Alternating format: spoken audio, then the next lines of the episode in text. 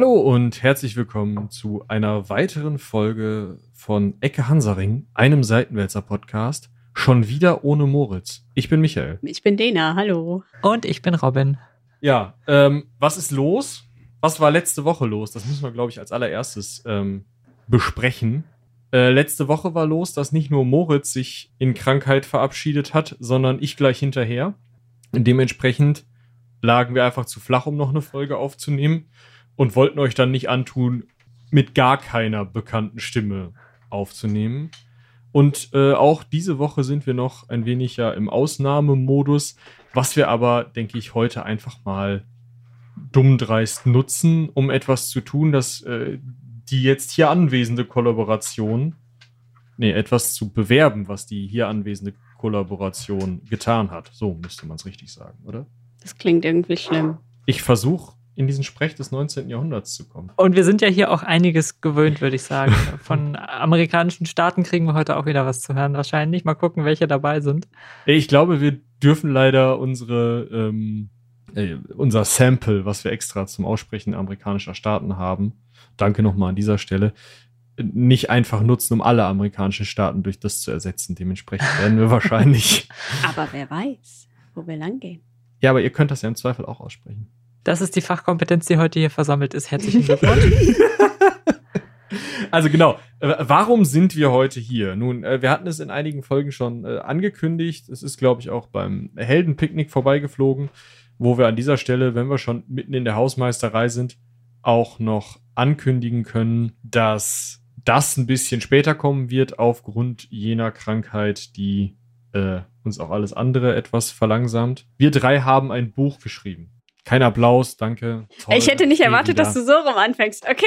Ja, also wir haben uns wieder hingesetzt und haben äh, auf Basis, also für diejenigen, bei denen das gleich sehr klingeln wird, auf Basis eines Hörspiels, was wir vor einigen Jahren umgesetzt haben gemeinsam und wo wir auch das Drehbuch gemeinsam zugeschrieben haben, jetzt auch nochmal ein Buch draus gemacht. Und die Rede ist natürlich von den magischen Reisen des Herrn Alexander.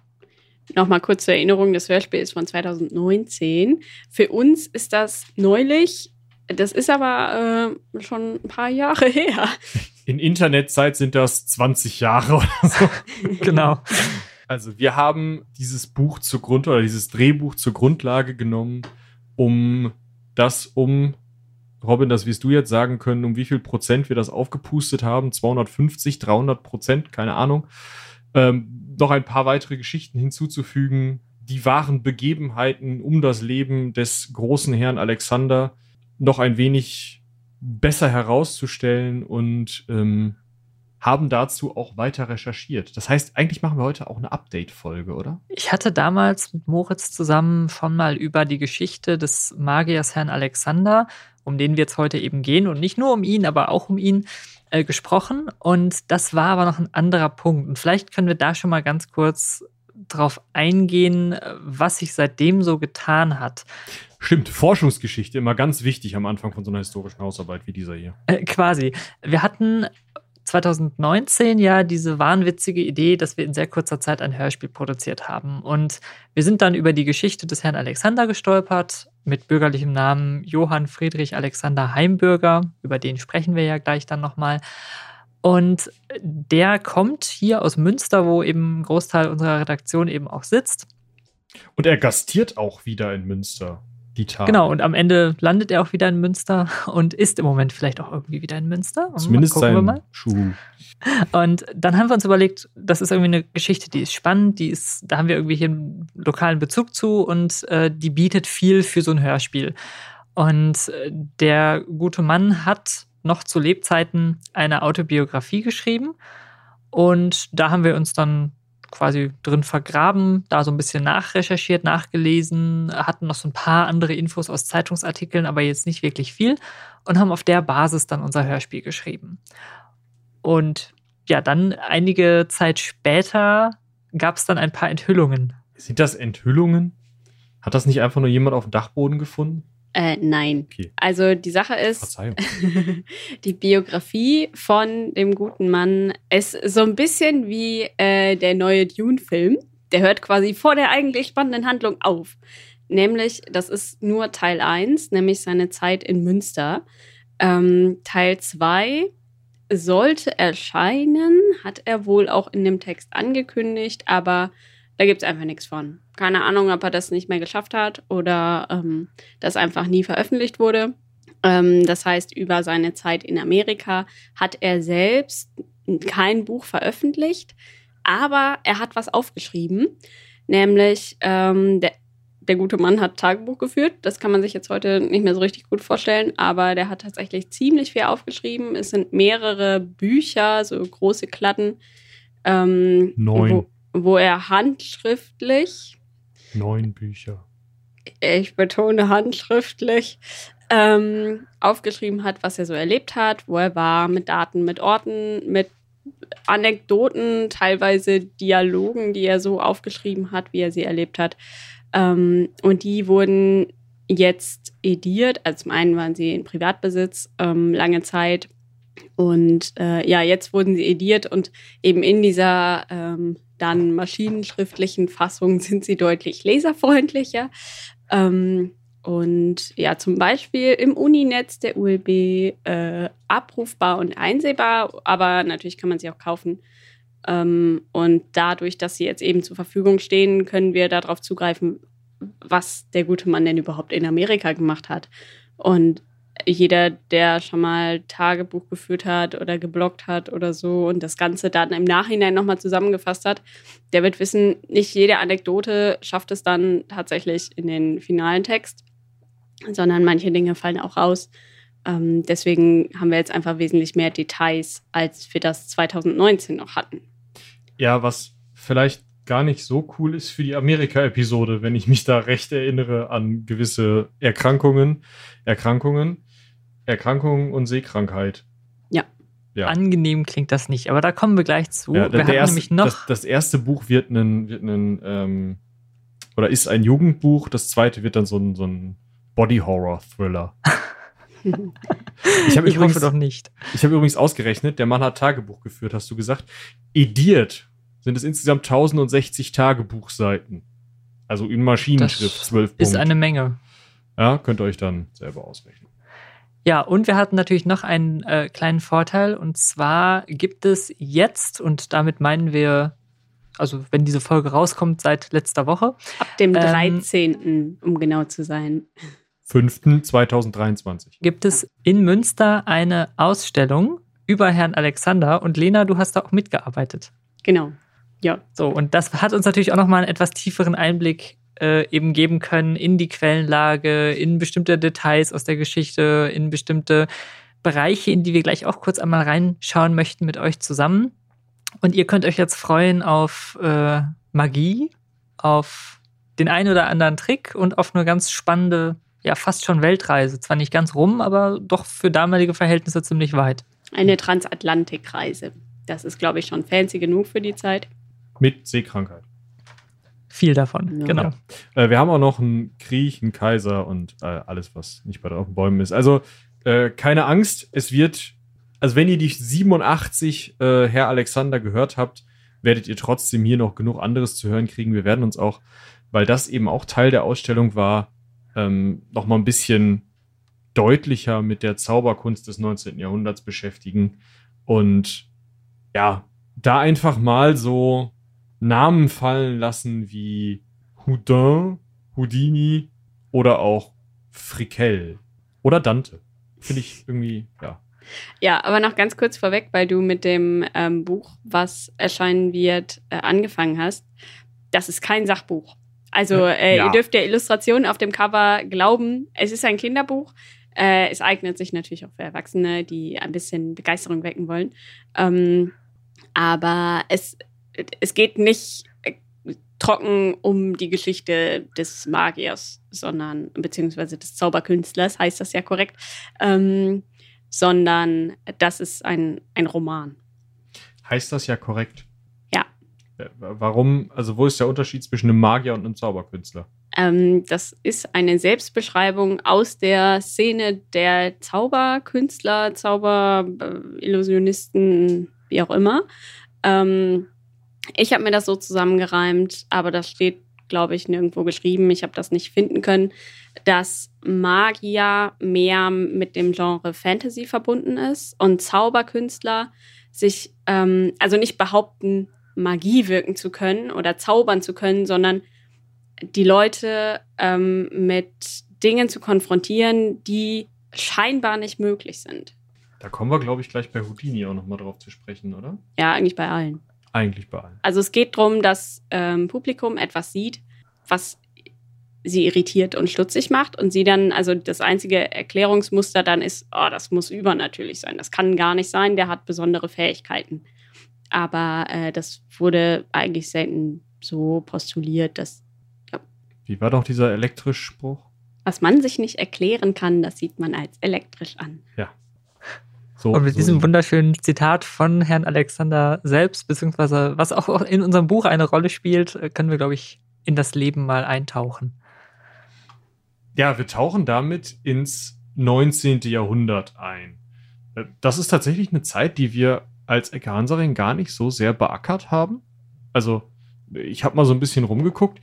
Da ist es immer so dieses, uh, geil, lass uns mal, äh, weiß ich nicht, diese, jene, welche ähm, Expedition uns anschauen. Ja, lass uns mal gucken, ob, weiß ich nicht, äh, ob es da irgendwie so ein, so ein, so ein etwas neben der Spur befindlichen, äh, ja gut, der war dann Magier, ne? Unser hier, ähm,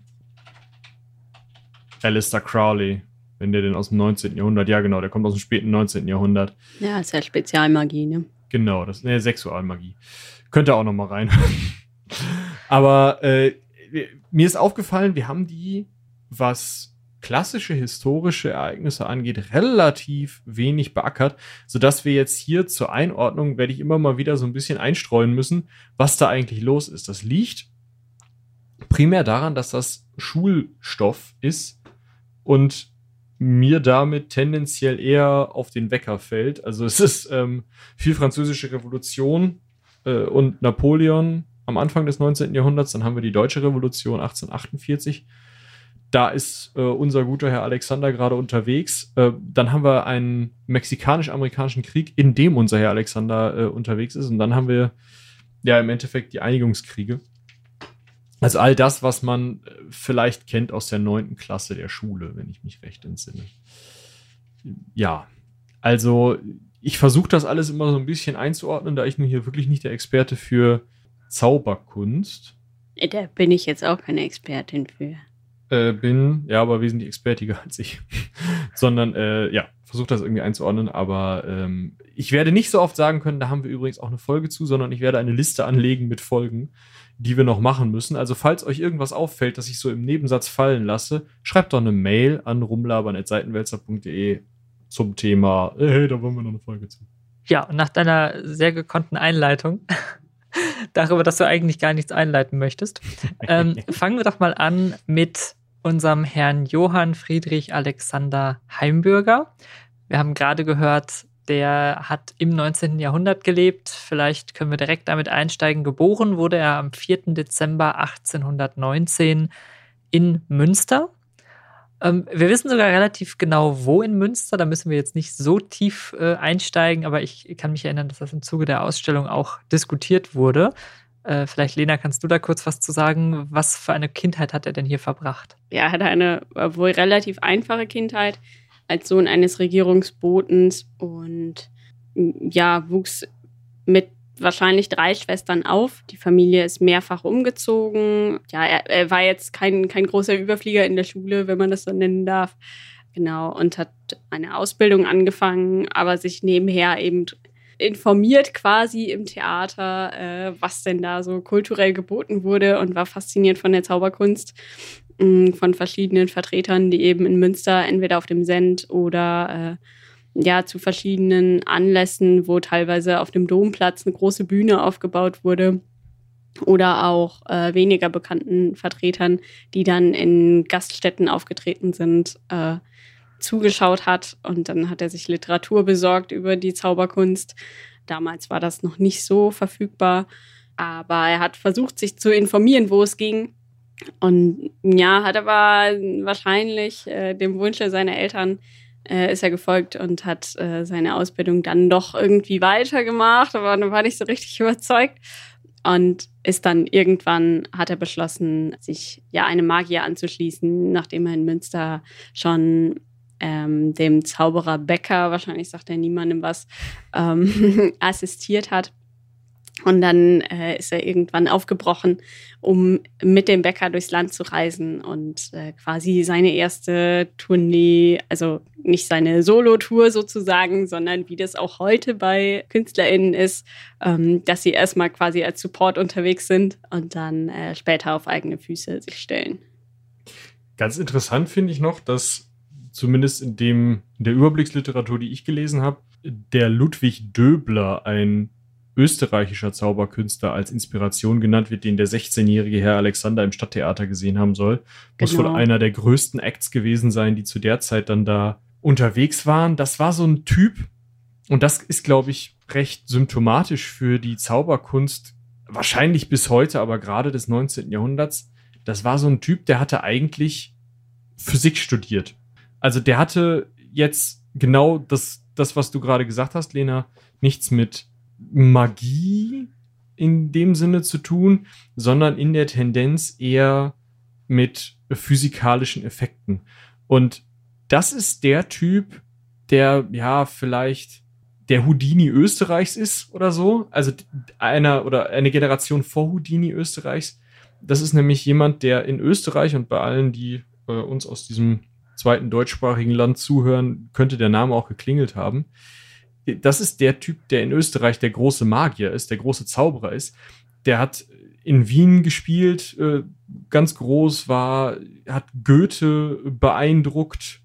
Der hat Goethe nicht nur beeindruckt, sondern Goethe hielt diese Art der, ich sag mal, darstellenden Kunst, die Zauberkünstler üben, für äh, so interessant, dass er seinem Sohn äh, einen Zauberkasten geschenkt hat. Den gibt es auch noch. Ähm, und Döbler diesem Sohn auch ein paar, ja, sozusagen Stunden gegeben haben soll, um Zauberkunst zu lernen. Ach, süß. Ja. Ja.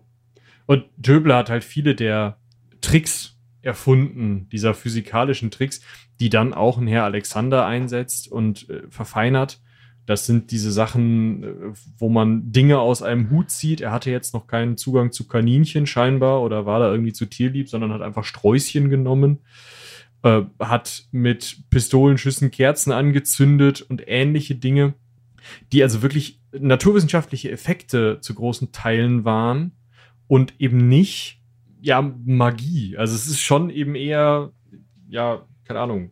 Ich zieh mal an irgendeiner Kordel und dann äh, löst ein Schießpulver aus und macht die ganzen Kerzen an oder so. Und er hat halt eben so Sachen, so Neuentwicklungen wie unter anderem die Laterna Magica genutzt, um oder einen ähnlichen Apparat wie eine Laterna Magica, um so Lichtprojektionen zu machen und dadurch eben irgendwelche Geister auftreten zu lassen und solche Veranstaltungen. Das sind Dinge, die dann auch Herr Alexander unter anderem mitmacht, wenn ich mich da an einen heißen Kasten bei einer Schaustellerfamilie erinnere, wo er drin sich hat grillen lassen, nur um auf der Bühne zu schweben. Also es wurde super viel mit Spiegeln gearbeitet und ja, wie du schon sagst, mit Lichtprojektionen ähm, dass die Leute davon so beeindruckt waren, lag in Teilen wohl auch daran, dass die Naturwissenschaften einfach noch nicht so weit waren, wie sie heute waren, sind. Ja, und in gewisser Weise natürlich auch an einem gewissen Bildungsstand in der Bevölkerung. Mhm. Dass natürlich äh, die Schulbildung immer irgendwo noch zweitrangig war und viele Leute einfach mit diesen Effekten, die ihnen da präsentiert wurden, diesen physikalischen Effekten, nichts anfangen konnten. Also wir sind ja in einer Zeit, in der Elektrizität und Strom gerade so am Aufkommen sind und einfach die meisten Menschen noch nie damit zu tun hatten. Äh, und ähnliche Dinge wie zum Beispiel Projektionsgeräte, also dieses Laterna Magica-Ding, das könnt ihr euch vorstellen wie einen Prototypen von einem ja, Dia-Projektor im Endeffekt. Also wo man eben mit einer Lichtquelle Bilder oder äh, so Geistererscheinungen durch eine Art Objektiv mit Linsen drin äh, schickt, die man dann irgendwo dran projizieren kann und damit eben Bilder erzeugen kann, die man äh, beispielsweise auf Wasser oder auch auf andere Spiegel dann wieder projizieren kann, um da eben etwas erscheinen zu lassen. Und das war eben in einer Zeit, in der sowas ja noch lange nicht üblich war, dass man überall äh, weiß ich nicht, äh, Filme gucken konnte im Kino und sowas alles. Das kam ja erst viel, viel später, also gute 50 bis 80 Jahre später. Aber es waren nicht nur naturwissenschaftliche Phänomene, die äh, nicht erkannt wurden, sondern manchmal waren es auch echt, ja, ich sag mal, simple Tricks. Ähm, zum Beispiel jemand, der naturwissenschaftlich gebildet ist, würde ich mal so sagen, ähm, ist der Erfinder der, der Morsezeichen, ähm, der Morseübermittlung. Der hat wohl auch mal einer ähm, Vorführung, Präsentation von Heimbürger beigewohnt, wo eine ja, sogenannte magische Glocke zum Einsatz kam, die äh, ohne dass man sie berührt hat, zum Klingen gebracht wurde. Und ähm, es gibt Aufzeichnungen, dass Morse wohl dachte, dass er, also das Heimbürger da die Erkenntnis äh, gewonnen hat, die ihm quasi noch fehlte, ähm, weil er erst danach eben ja seine äh, Erfindung gemacht hat. Aber der Trick war ein ganz anderer, nämlich äh, dass Heimbürger einen dressierten Vogel hatte, der in der Glocke saß. Ähm, also manchmal war es dann doch einfacher als gedacht und da kann man noch so hohen Bildungsstand haben. Ähm, da kommt man dann einfach nicht drauf, aber man sieht es eben nicht. Hm. Und das ist der Trick. Vielleicht binde ich den Döbler hier eben nochmal ab, bevor der uns hier durch die ganze Folge geistert. Der ist 1864 gestorben, also 20 Jahre nachdem äh, Herr Alexander groß war. Und ab 1850 äh, hat Döbler auch gar nichts mehr gearbeitet als Zauberkünstler, sondern ist Bürgermeister in, in äh, Eschenau geworden in Niederösterreich und hat da dann äh, Kommunalpolitik gemacht. Also äh, man sieht schon, es ist auch irgendwie etwas, Zauberkünstler ziehen sich ganz gerne mal aus der Öffentlichkeit zurück. Ja? Da kommen wir ja auch gleich nochmal zu. Aber ich finde, er hat eine super Frisur. Also ihr könnt ihn mal googeln, Ludwig Döbler. Ja, ich verlinke euch, wenn, wenn sowas erwähnt wird, ver verlinke ich euch das Bild natürlich. Ja, unser Herr Alexander hieß damals auch noch gar nicht Herr Alexander. Das können wir vielleicht auch kurz erwähnen. Also er hieß ja eigentlich Johann Friedrich Heimbürger. Alexander war sein dritter Vorname. Er hat dann sich erst Alexander genannt. Also einfach nur Alexander, ohne das Herr.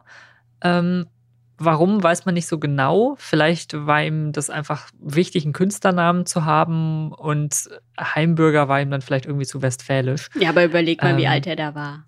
Also Alexander hat er sich genannt, als er noch in Deutschland unterwegs war. Ähm, und der war der ja wirklich noch, ja, so alt wie wir jetzt. Und nee. Ja, also er war Anfang, Mitte 20 und äh, es als Kompliment. ja, da, da war es dann eben vielleicht so, dass er sich auch gedacht hat, ah, wenn die ganze Sache mal in die Hose geht, dann ähm, soll da gerne Alexander in den Zeitungen stehen, aber nicht mein eigener Name oder so. Aber das ist ja üblich auch zu der Zeit. Also eigentlich fast alle der da umgehenden Magier hatten zumindest irgendwie noch einen Beinamen oder Künstlernamen. Das macht sich ja auch irgendwie besser. Außerdem Döbler. Der hieß Döbler. Gut, wenn du irgendwann so berühmt bist, dann ist das auch egal.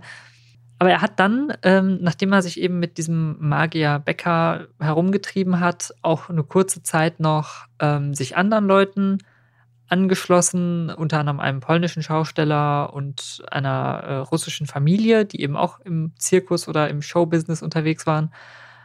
Und hat dann Hamburg eigentlich zu seiner großen Bühne gemacht. Dieses Herumziehen und dieses äh, mit diesen Schaustellerfamilien unterwegs sein ist ja auch nochmal was ganz anderes als das, wo er eigentlich hin wollte. Wenn man sich anschaut, wie Döbler eben in, im Münsteraner Stadttheater aufgetreten ist, im Theater in der Josefstadt in Wien, wie er zu, in der Gesellschaft von Goethe aufgetreten ist, ist das was ganz anderes als so Budenzauberei irgendwelcher Schaustellerfamilien. Das heißt, äh, ihm fehlt ja eigentlich, jetzt wo er in Hamburg ist, der Schritt in die feine Gesellschaft. Oh, jetzt hast du ein wunderschönes Fass aufgemacht.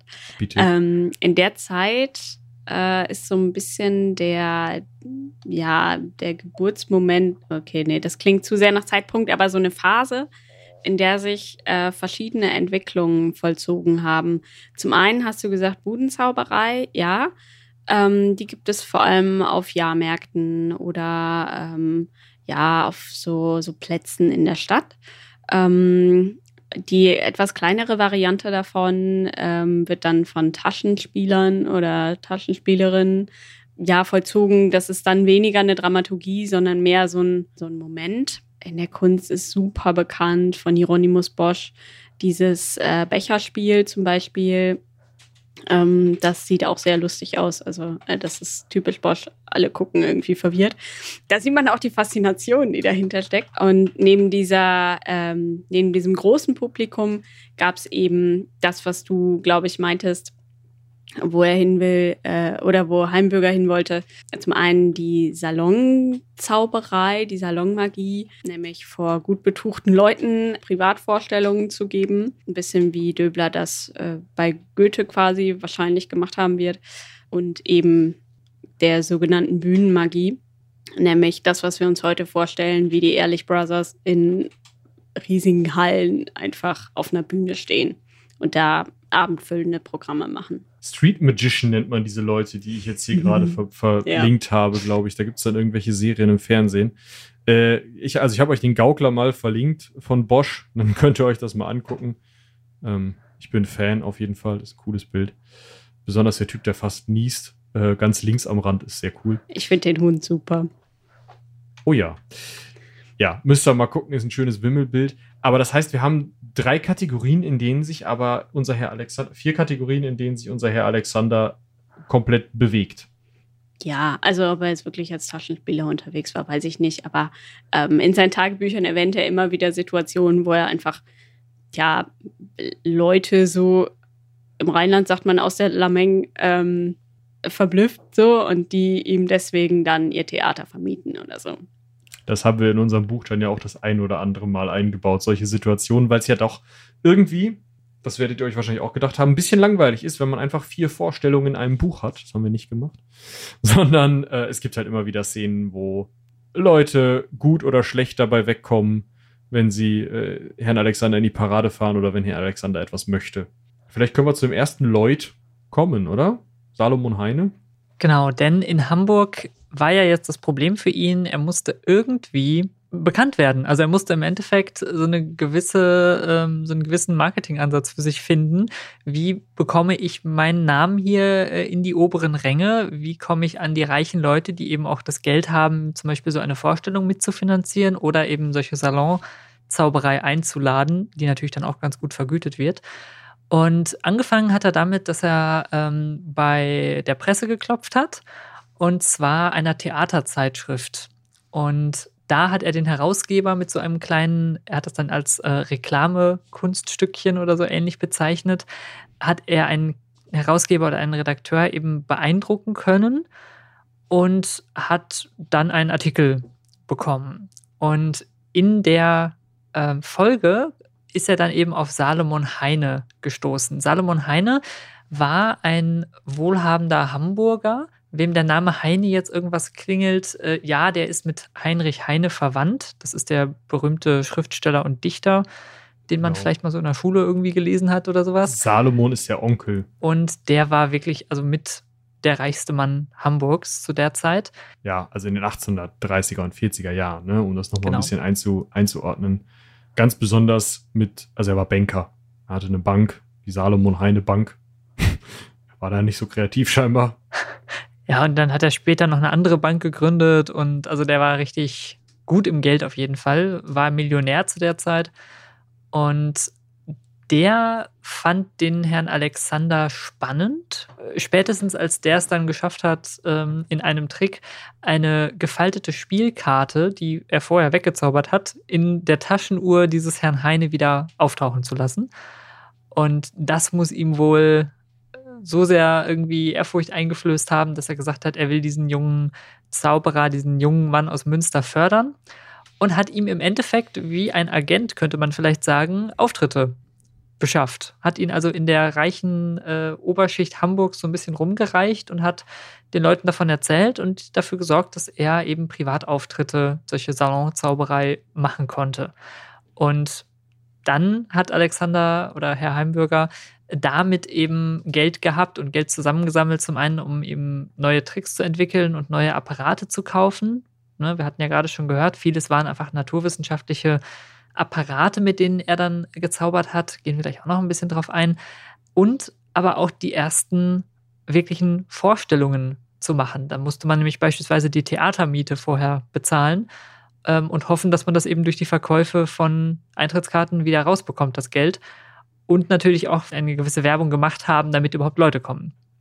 Vielleicht können wir da noch mal ein Ja zu sagen, einfach damit man das ein bisschen einordnen kann, auch wenn wir dann gleich über andere Leute reden und über äh, Zeitpunkte. Und zwar ist es so, dass äh, Herr Alexander ja 1819 geboren wurde, am 4. Dezember, was auch der, ja, das 200 Jahre später ist da unser Hörspiel rausgekommen. Das haben wir mit dem Buch jetzt nicht so gut hingekriegt.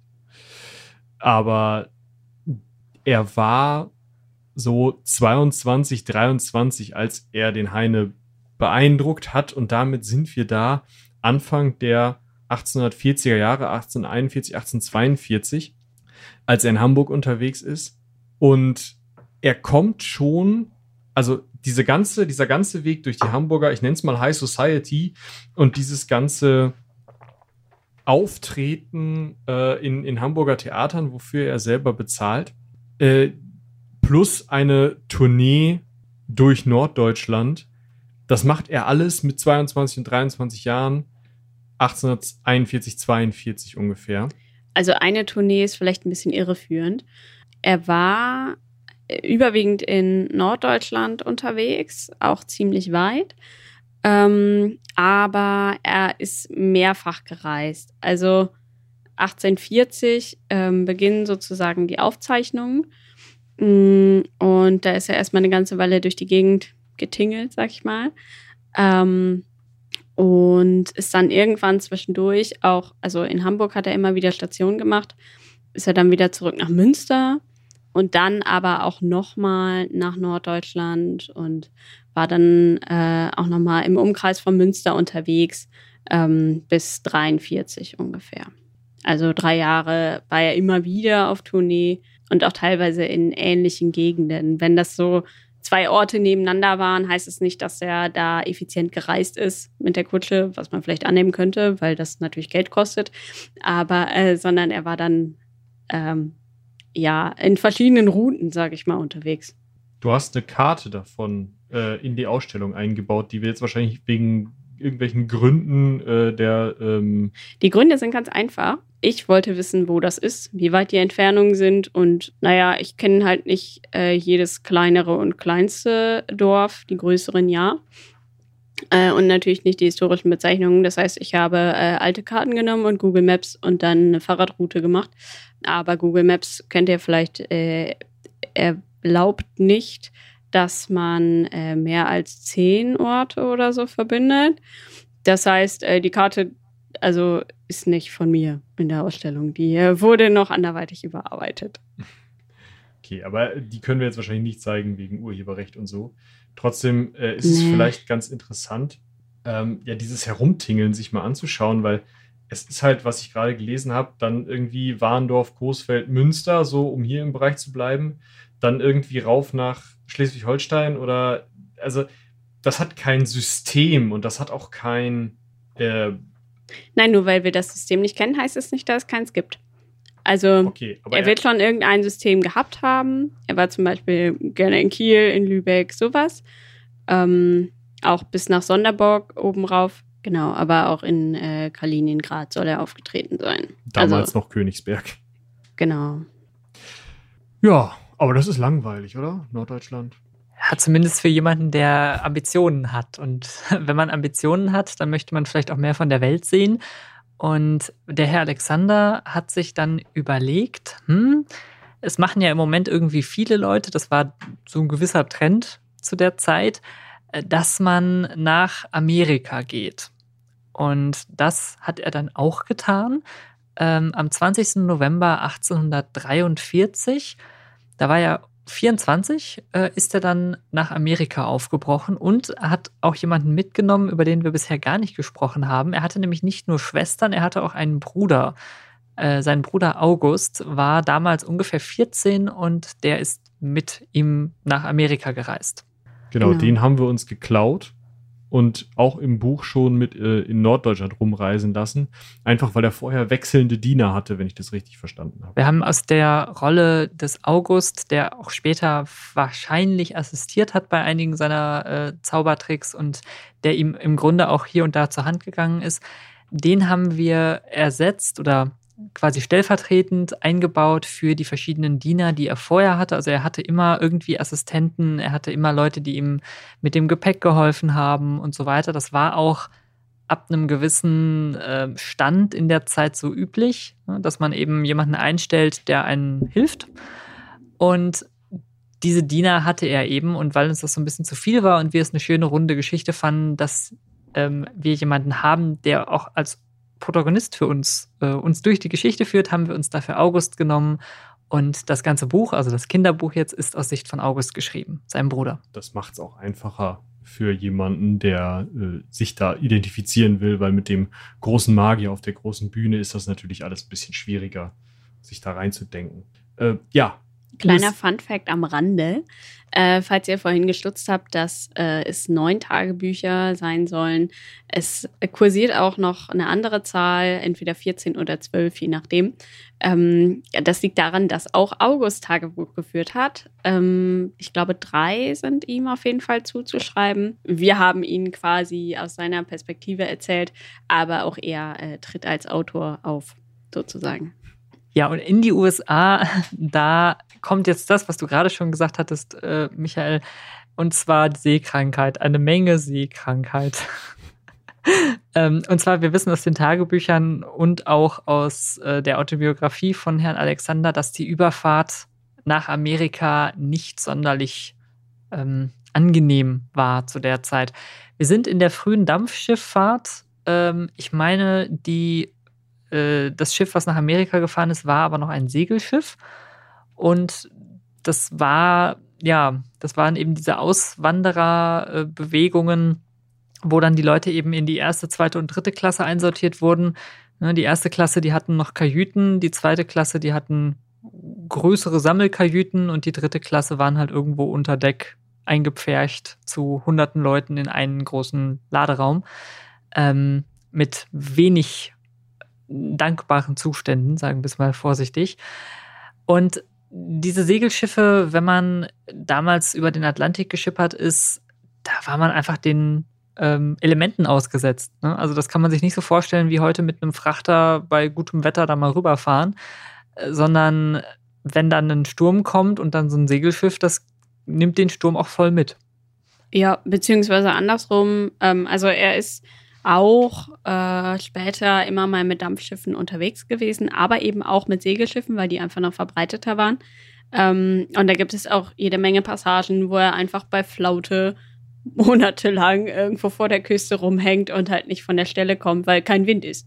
Also das gibt's auch. Ähm, und ich glaube, dann wird man auch ein bisschen ramlösig, wenn man sich halt nicht bewegen kann, aber eigentlich was machen will. Äh, nur kurze Einordnung, weil das gerade bei mir so klingelte mit ähm, ja, da gibt es ja auch Filme drüber. Erste, zweite, dritte Klasse ähm, auf einem Schiff. Die Titanic ist von 1912, also wesentlich später. Das heißt, wir sind noch viel weiter vor der Entwicklung äh, der Schiffe. Weniger Sofas, mehr Holzplanken. Ne? Nur für euer Bild im Kopf. Genau, ja. da kann man sich auch mal äh, informieren. So in Hamburg gibt es was dazu, in Bremerhaven, wo eben die ganzen Auswanderertracks damals nach Amerika gegangen sind, kann man sich dann auch so Schiffe mal angucken oder Nachbauten davon, je nachdem im Museum. Genau, von Bremerhaven ist Heimbürger nämlich auch gestartet. Ja, und von dort aus kommt er zuerst nach New York. Äh, nee. Nee. Also die, die Literatur über ihn schreibt nach New York. Literatur. Ähm, ja, auf jeden Fall. Er hat selbst aufgeschrieben, die ähm, Reise hat wohl 76 Tage gedauert. Er ist in äh, Natchez ähm, in der Nähe von St. Louis äh, angekommen. Wir sollten kurz festhalten, 73 Tage. 76. Se 76. 76 ja. Tage. Die sind einfach über zwei Monate übers Meer geschippert. Stellt euch das jetzt mal vor, wenn man eine längere Reise gemacht hat, vielleicht mal irgendwie, weiß ich nicht, 16 Stunden Auto gefahren ist oder sowas. Das ist schon zermürbend. Aber jetzt stellt euch mal vor, ihr müsstet zwei Monate auf so einem Schiffchen verbringen. Ohne viel Auslauf. Ich glaube, das ist schon echt hart. Ja. Okay, er hat sich aber auch eine Route ausgesucht, wo er irgendwie nicht drüber nachgedacht hat. Ja, also, also in New Orleans ähm, ist da so der nächstgrößere Ort und dann sind sie eben flussaufwärts gefahren. Ja, also weiß ich nicht, wenn ich jetzt, also wenn Sie ich mir das auf so einer Karte angucke, dann komme ich, komm ich in New York an. Aber der hat sich gedacht, ja, Golf von Mexiko, New Orleans und dann glücklicherweise nach Mississippi. Da ist dieses Natchez oder Natchez, Natchez wahrscheinlich, äh, in der Nähe von Alexandria und halt eben von äh, St. Louis. Das geht's dann noch. Stimmt, Norden ist nicht Frankreich. Nee. also vielleicht und? haben sie, also was heißt in der Nähe von St. Louis? Das ist einmal halb durch Amerika von Süden nach Norden bis St. Louis. Es ist schon ein Stück, aber da ist er dann hin. Und dann irgendwann nach New York. Zu Fuß oder mit der Kutsche. Heidewitzka. Ja, und von da, also irgendwann ist er auf jeden Fall mit den ersten Auftritten in New York unterwegs gewesen, wenn ich das soweit richtig verstanden habe. Weil die sind belegt in New York, weil da konnte er noch nicht mal Englisch. Genau. Was schlecht ist, wenn du Zauberkünstler sein willst, habe ich das Gefühl. Und vor allem, wenn du mit einem Schiff losfährst, das vielleicht auch noch als Fun Fact, äh, was den Titel oder den Namen Amerika oder America trägt. Das ist doch super. Ich steige auch immer in die Züge ein, wo mein Zielort oben drauf steht. Ja, er hat jedenfalls dann erste Erfolge oder äh, Erfolge nicht wirklich, erste Auftritte in New York absolviert. Das Problem war, er kannte eben äh, die Sprache nicht und entweder er hat das dann über einen Dolmetscher gelöst, der das irgendwie übersetzt ja. hat, oder er hat sich eines anderen Tricks bedient. Das Problem war aber, dass viele Stücke von ihm darauf basieren, dass man sehr viel erklärt und redet mit den Leuten. Ähm, das war auch was, was gerade bei dieser Saloon-Zauberei oder Salon-Zauberei, Saloon-Zauberei kam dann wahrscheinlich erst in Amerika, ähm, was da wichtig war, dass man die Leute unterhält. Und nicht nur, indem man ihnen was zeigt, sondern auch indem man sie so ein bisschen einlullt mit dem, was man ihnen da alles ne, erzählt und die auch damit ablenkt von vielen der Tricks. Die meisten dieser Zauberkunststücke äh, basieren ja darauf, dass man irgendwie die Aufmerksamkeit des Publikums auf etwas lenkt und was anderes macht, sozusagen. Und wenn man aber die Sprache nicht spricht, dann ist das relativ schwierig. Und was er dann gemacht hat, finde ich irgendwie ein bisschen lustig, ein bisschen schwierig vielleicht auch, aber auch ein bisschen lustig. Ja, schwierig fand ich es auch. Es war damals halt so ein Trend. Also es ist kein Entschuldigungsgrund so, aber auch in äh, Deutschland wurde das praktiziert äh, von, ja, mit anderen äh, Nationen sozusagen. Ähm, ja, jetzt habe ich lang geredet. Äh, äh, der gute Mann ist als Chinese verkleidet aufgetreten. Ähm, was zum einen den Effekt hat, dass niemand erwartet, dass er Englisch kann und zum anderen ähm, eben das Ganze exotischer wirken lässt, mhm, weil hätte er sich sozusagen einen Elbsegler aufgesetzt und äh, ja, ich weiß nicht, was die damalige Entsprechung von so einem äh, so einer gelben Regenjacke gewesen wäre. Also wer erkennbar als Deutscher aufgetreten hätte, das nicht denselben Effekt gehabt. Ähm, aber ja, zu der Zeit sind eben viele Magier oder andere ähnliche KünstlerInnen ähm, so aufgetreten. Vielleicht ist das der Moment, äh, in dem wir einen anderen Zauberkünstler hier einbringen können, nämlich Villiabla, Villialba Frickel, der genau das gleiche gemacht hat wie Herr Alexander, nur zuerst mal mit seinem Namen.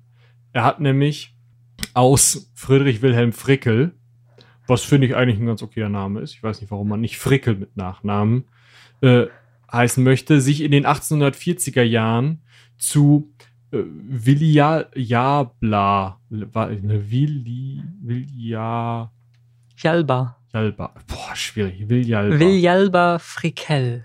Umbenannt. Also äh, er hat angefangen nur mit Viljalba und dann Frickel. Dann hat er, also hat aus dem, seinem Nachnamen Frickel dann das C gestrichen, damit es schon mal irgendwie mehr in Richtung Frickel geht.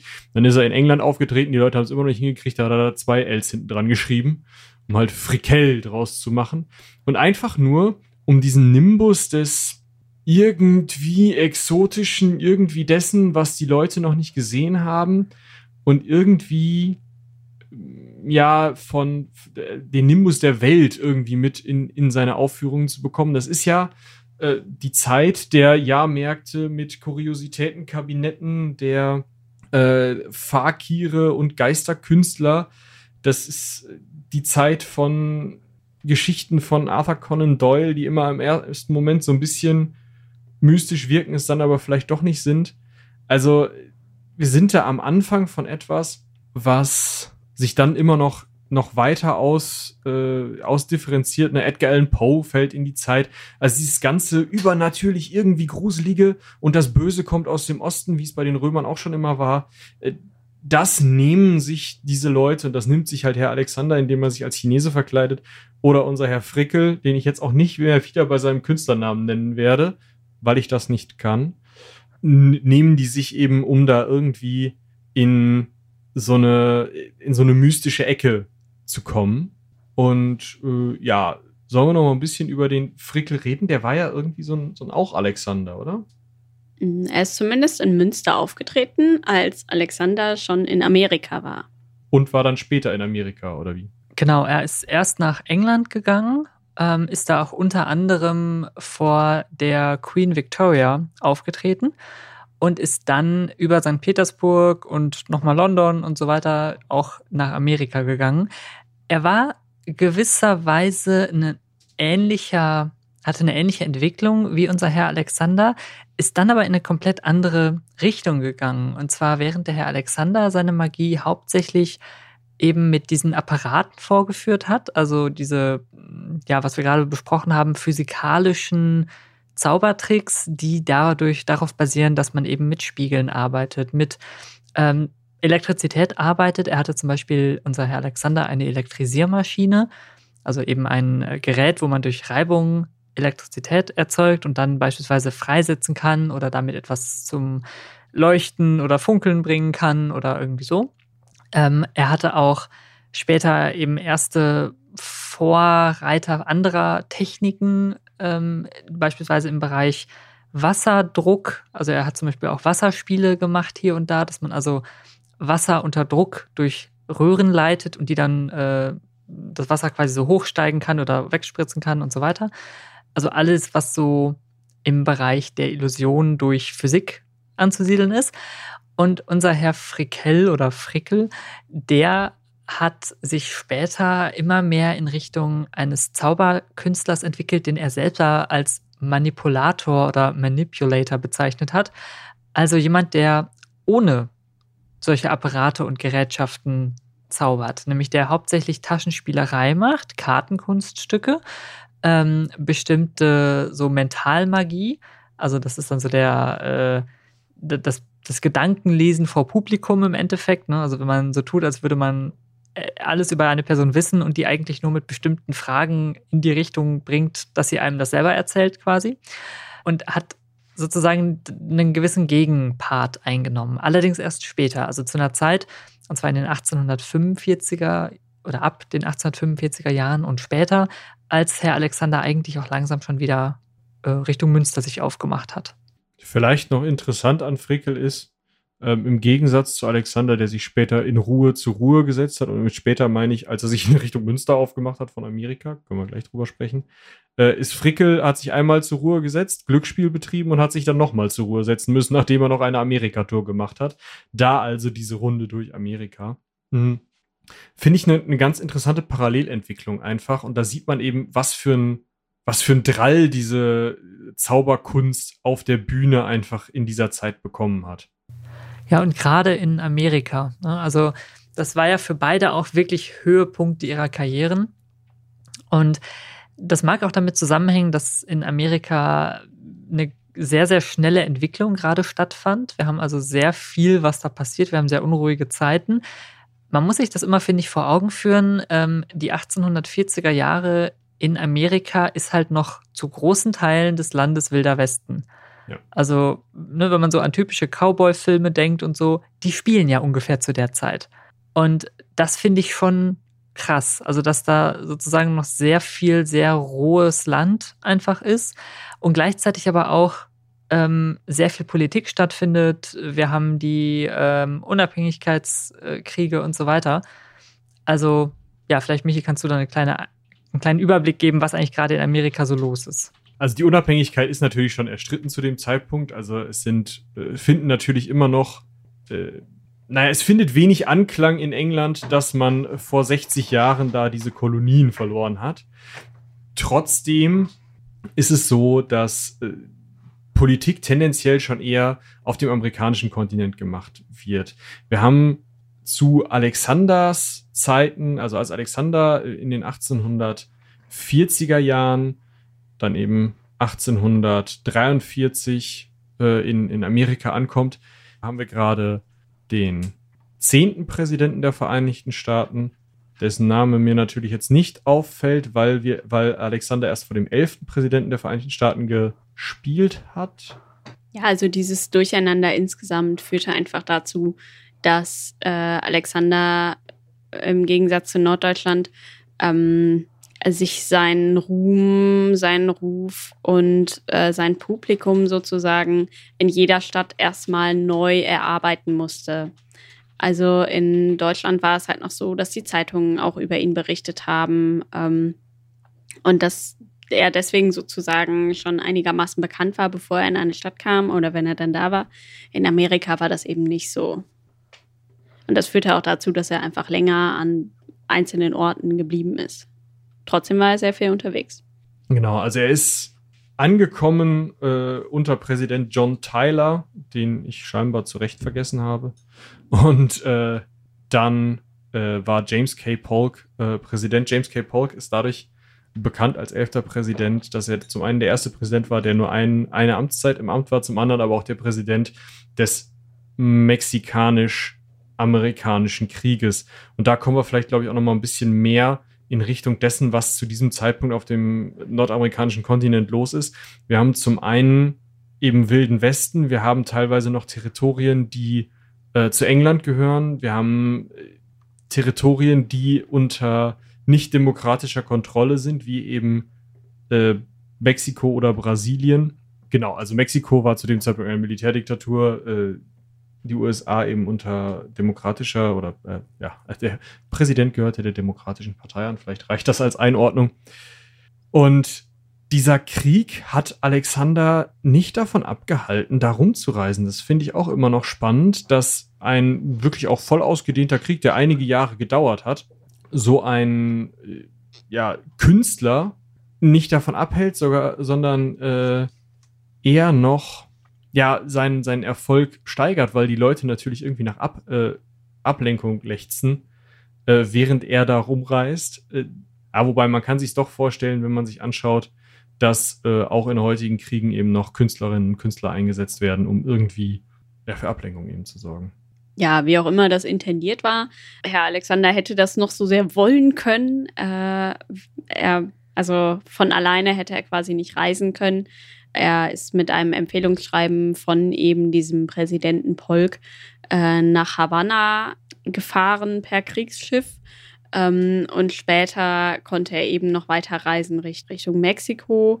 Äh, genauer gesagt ähm, ist er nach Veracruz per Schiff gefahren und ist dann da ewig lange mit Pferden und teilweise Wagen durch die Gegend gereist. Das ist äh, ganz interessant zu lesen in den Tagebüchern. Also äh, er war da in kleineren und kleinsten Städten, die heute überwiegend zu Mexico City gehören, äh, unterwegs und äh, beschreibt halt auch die Strapazen dieser Reise durch äh, Wüste und wer weiß was. Und äh, dabei hatte er eben sein ganzes Equipment und teilweise eben auch ähm, Gefolge. Teilweise, weil er sich zwischendurch äh, auch von seinem Bruder August getrennt hat, weil die beiden sich irgendwie zerstritten hatten. Auch das kommt ja gelegentlich vor. Äh, August, wenn wir auf den kurz noch eingehen wollen, ist auch zwischendurch mal in New York eine Zeit lang geblieben, hat da eine Ausbildung gemacht zum Holz, wie heißt das, Holzstichmacher, Holzschnitzer? Ja, Lithograph. Lithograph, genau. Ja, also jemand, der Holzschnitte anfertigt und ähm, eben zum Druck von beispielsweise äh, Bildern oder Postern und sowas das Ganze dann macht. Später ist er dann wieder eine Zeit lang mitgereist, ist dann wieder zurückgeblieben und so. Also das war so eine gewisse schwierige Beziehung zwischen den beiden Brüdern zu der Zeit, weil die sich eben auf diesen äh, strapazenvollen Reisen auch mal zerstritten haben. Er ist mit einer ganzen Menge sehr damals auch bekannter und bedeutender Tricks herumgereist. Ähm, darunter eine der ersten Schwebevorführungen, wo jemanden hat schweben lassen. Aber eben auch der Geisterglocke, also das, was äh, Michael vorhin schon erklärt hat. Oder du warst es, glaube ich, Lena, mit dem Vogel in der Glocke. Mhm. Und er hat auch in der Zeit Einzug gefunden in einen Roman, und zwar in Moby Dick von Herman Melville, der nämlich an einer Stelle fragt, kann Herr Alexander ein solches Wunder vollbringen? Also in der englischen Originalausgabe jedenfalls ist dieser Satz drin. Ähm, scheint ihn also nachhaltig beeindruckt zu haben, den Autor.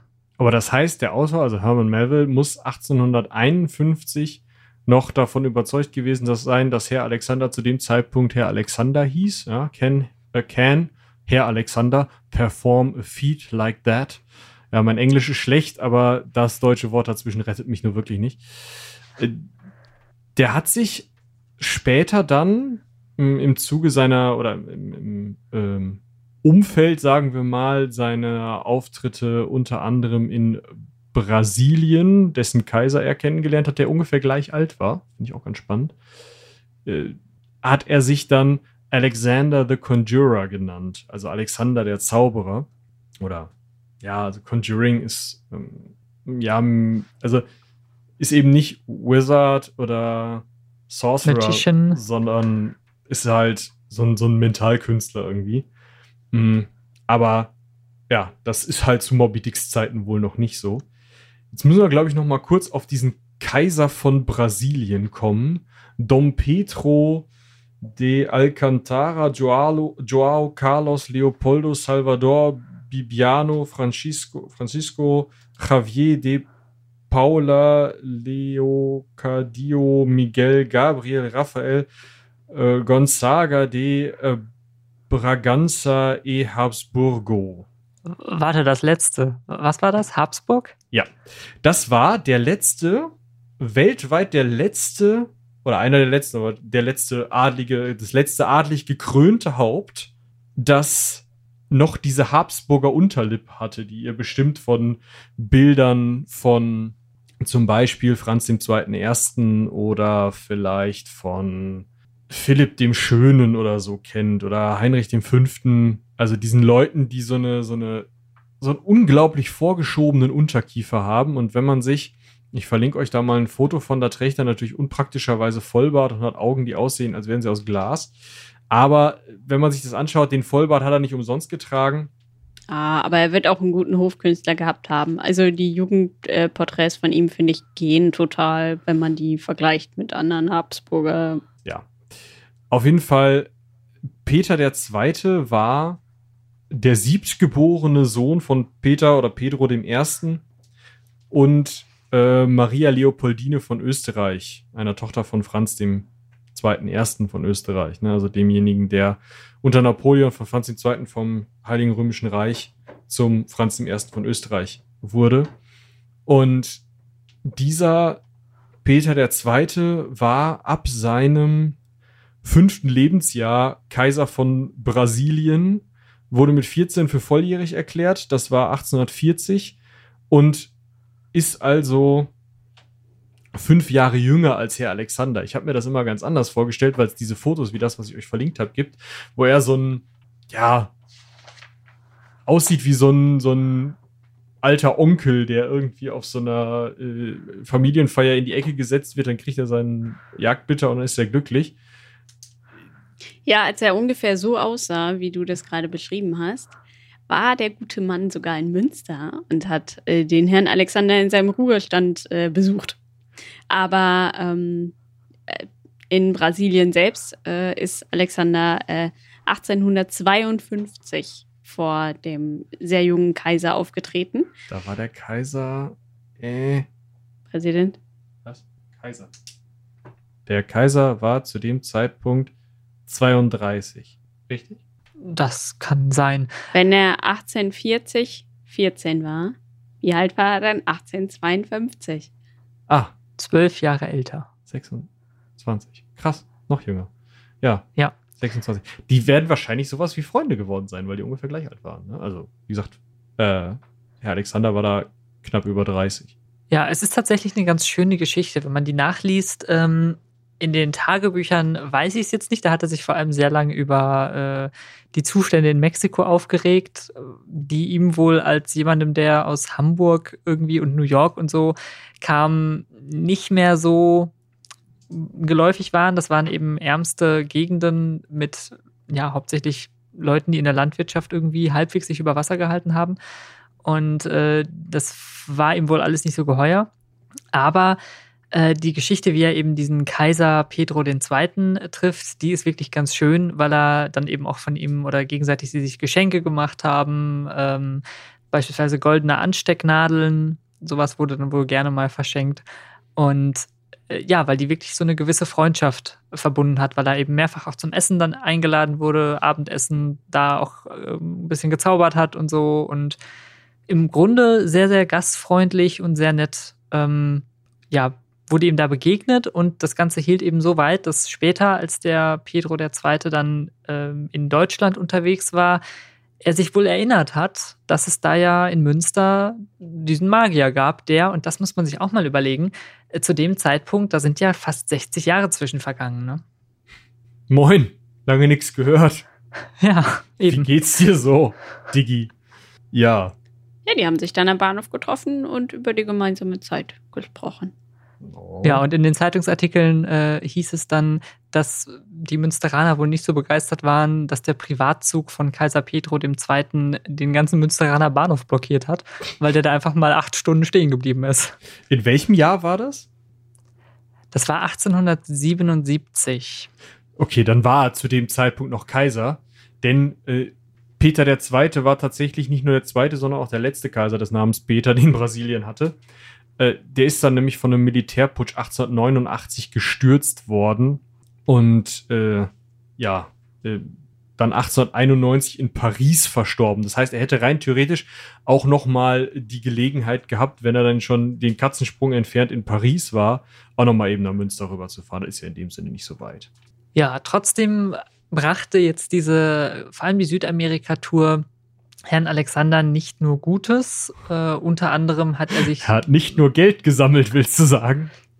Genau, er hatte auch eine ordentliche Sammlung an Tropenkrankheiten. Yay. Also unter anderem Gelbfieber, aber wahrscheinlich auch noch alle anderen Tropenkrankheiten, die man sich so vorstellen kann. Malaria. Ah, Malaria und was da noch alles unterwegs war, genau. Und alles, wo man heute vielleicht irgendwie vorher mal eine Impfung für kriegt, ähm, was damals natürlich noch nicht der Fall war, vor allem wenn man auch überlebt, äh, überlegt, dass auch die äh, ganze Internationalisierung und so noch nicht so weit war. Das heißt, man kam ach, einfach nicht mit solchen Krankheiten in Berührung, wenn man aus Münster in Westfalen in Deutschland kam. Ähm, und er hat dann da wirklich viel mitgemacht, war sehr viel krank und auch Krankheiten, die einen sehr zehren, die auch den Körper sehr fordern. Ähm, sein Bruder August ist Teile eben der Reise mit ihm gereist und hatte ebenfalls sehr, sehr schwere Krankheiten, auch eben diese Tropenkrankheiten. Und ähm, ja, das führte dazu, dass die beiden eben auch körperlich einfach geschwächt wurden von dieser Zeit. Und diese Tournee, nenne ich sie jetzt mal, wobei man sich überlegen muss, die hat zehn Jahre gedauert. Also der Mann hat zehn Jahre in Amerika gelebt. Da kann man jetzt nicht mehr von einer Tournee sprechen. Ähm, diese zehn Jahre haben ihn jedenfalls sehr, sehr stark zugesetzt. So stark, dass er dann in Rente musste. Ja, 1853, wie alt war er da? Ich meine Mitte 30. 35. Hm. Ja. Hat er dann 35, sich ja. zur Ruhe gesetzt. Er hatte ein ordentliches Vermögen äh, angesammelt, was gar nicht so leicht war. Auch an Tropenkrankheiten, aber auch an Geld, ähm, weil ihnen das Geld auch zwei, dreimal abhanden gekommen ist. Also einmal wurde es ihnen, beispielsweise wurde ihnen was gestohlen da hat er etwas zu offensichtlich einem Diener äh, Geld gegeben aus einer Geldbörse, die er am Mantel trug. Und der Diener hat sich das wohl in einem unachtsamen Moment gekrallt und ist damit abgehauen. Äh, ein anderes Mal hat er, weil eine Bank, ich meine, abgebrannt ist oder so, irgendwas war mit einer Bank, ähm, hat er das verloren. Sein Bruder hat auch mal einiges verzockt. Hm, er hat wohl mehrfach sich das Vermögen quasi neu aufbauen müssen. Und dann, als er dann wieder Geld hatte, hat er irgendwann gesagt, komm, reicht jetzt auch mit äh, Amerika und Brasilien und Tropenkrankheiten. Ich fahre wieder zurück in die Heimat. Ja, kauft sich dann am Krummen Timpen hier in Münster äh, ein Haus. Er hat auch zwischenzeitlich noch woanders gewohnt. Also er hat wohl auch geschickt geheiratet. Es ist nicht alles nur Verdienst. Ähm, ne? Äh, äh, okay, geschickt geheiratet heißt eine reiche Witwe oder? Äh, nee, Tochter von einer Unterme Unternehmerfamilie, die äh, ja, Geld hatten. Hm. War das die Anna Schalle, die dann schnell verstorben ist, woraufhin er erben konnte? Äh, ja, ich glaube schon. Und er hat auch noch eine Firma gegründet und so. Also er hat äh, nicht nur ähm, die Füße hochgelegt, sondern hat sozusagen auch sein Geld für sich arbeiten lassen, wenn man das so nennen mag. Ähm, aber ja, weil er halt gesundheitlich so angegriffen war, auch weil er mit dem Klima wohl nicht gut klarkam, ähm, hat er äh, quasi die Südamerika-Reise überwiegend per Schiff äh, zurückgelegt. Also ist immer ähm, von Küstenstadt zu Küstenstadt gefahren. Ähm, genau. Ja, und kleiner Funfact noch am Rande: ähm, Den Rückweg von, äh, also er ist kurz noch in London gewesen ähm, und dann aber auch wieder nach Deutschland zurückgekommen, hat versucht, möglichst viele Strecken per Schiff noch zurückzulegen, was dazu führt, dass er den Rhein noch entlang gefahren ist bis Düsseldorf, ist dann im Zug gefahren und hat in Hamm seinen Anschlusszug nach Münster verpasst und musste eine Stunde warten und hat da eine Freundin seiner man, Schwester ja. getroffen. Ja, das fand ich sehr lustig, als ich es gelesen habe. Hat sich, hat sich nicht geändert. Nee. ist immer noch genauso.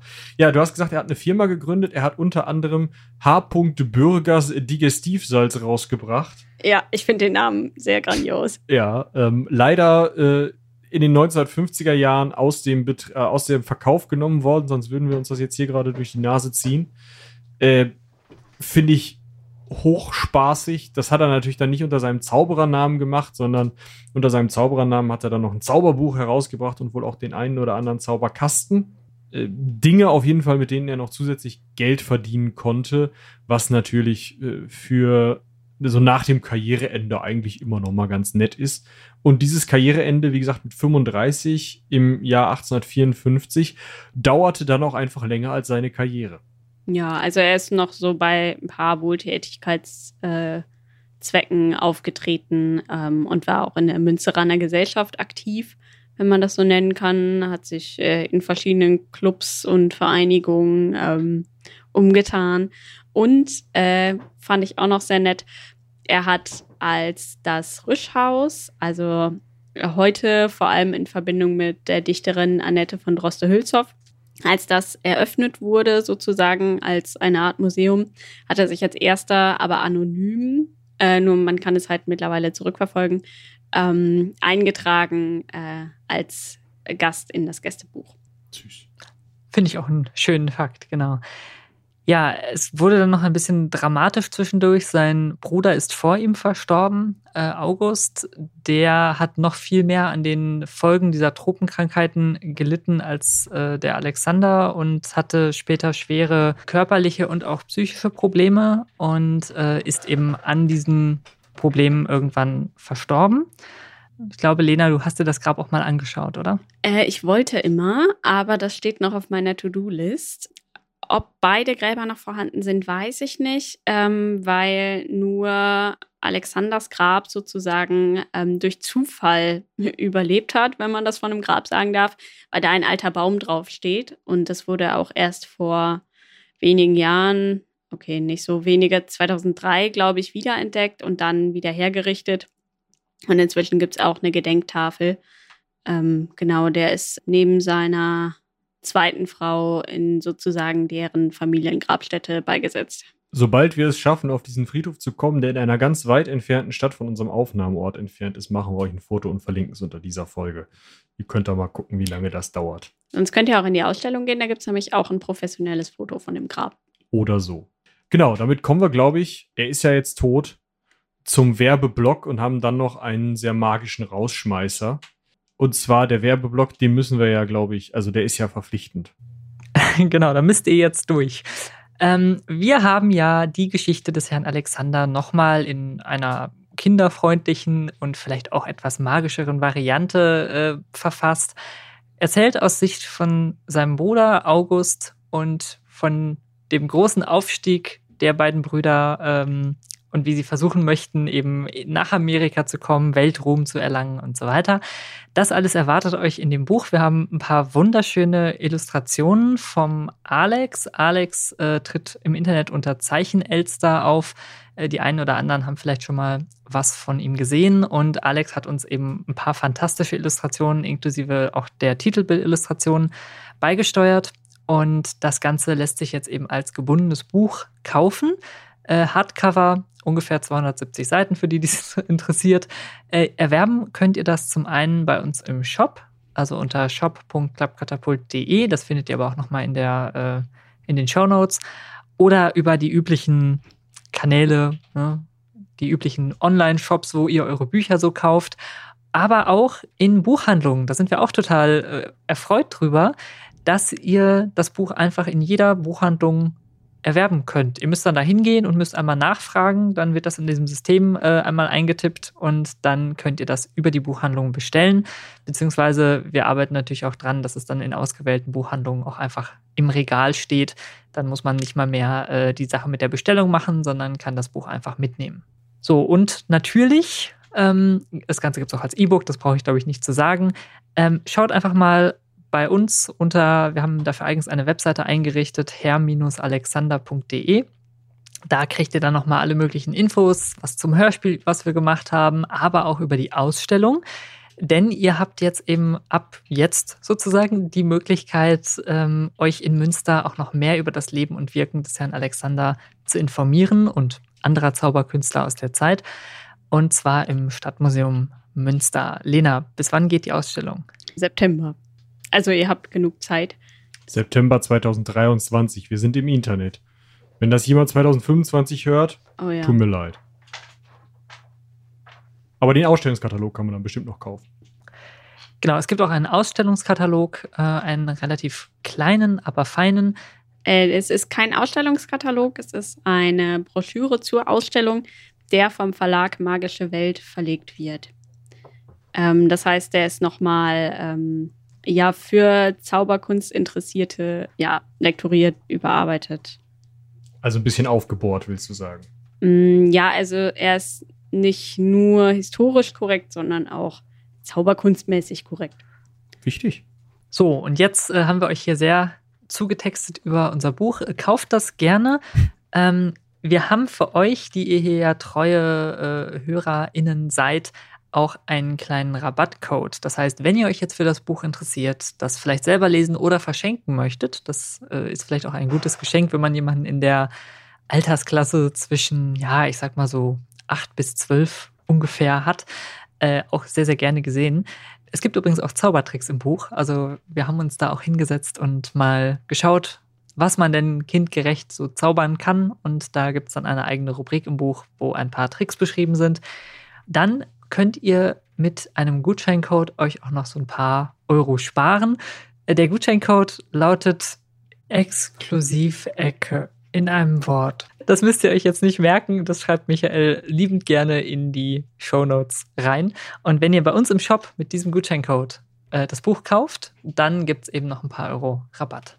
Ja, und ich glaube, mit diesem kleinen ähm, Zauberwort können wir auch zum Raumsch Ra Raumschmeißer Rausschmeißer kommen, der da ja auch ein Zauberwort ist, kann man vielleicht sagen. Denn zu Zeiten, in denen unser Herr Alexander unterwegs war, gab es noch gar nicht so viele ja, Zauberwörter. Also ihr könnt euch nicht vorstellen, oder müsst euch nicht, solltet euch nicht unbedingt vorstellen, dass unser Herr Alexander auf der Bühne gestanden habe und Simsalabim gerufen hat.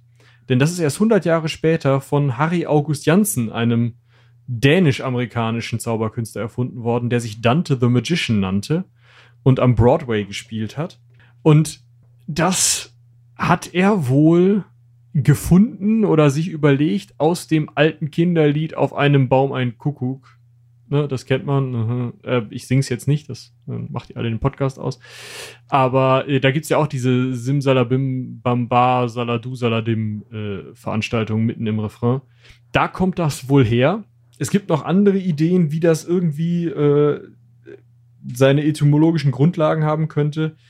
Aber man ist sich mittlerweile sehr einig, dass Dante das eben, also Dante the Magician, unser Herr Janssen, aus diesem Kinderlied sich einfach überlegt hat, weil warum nicht einfach aus Kinderliedern Zaubersprüche klauen, ne? Sind ja auch süß. Und ich glaube, damit können wir euch dann auch in den wohlverdienten Feierabend entlassen. Ihr müsst nicht mehr hören. Nur bestellen. Genau, das war unser kleiner Überblick über den Herrn Alexander und seine magischen Reisen. Alles weitere könnt ihr, wie gesagt, im Buch nachlesen. Wir würden uns freuen, wenn ihr das Buch bestellt, wenn ihr es liest, wenn ihr uns dazu Feedback gebt, wie es euch gefallen hat, vielleicht die eine oder andere Rezension da lasst.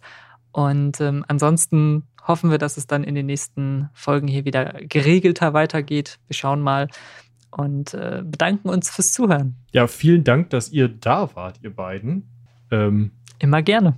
Kann ich mich nur anschließen. Und damit würde ich sagen, macht's gut, bis zum nächsten Mal. Tschüss. Tschüss. Tschüss.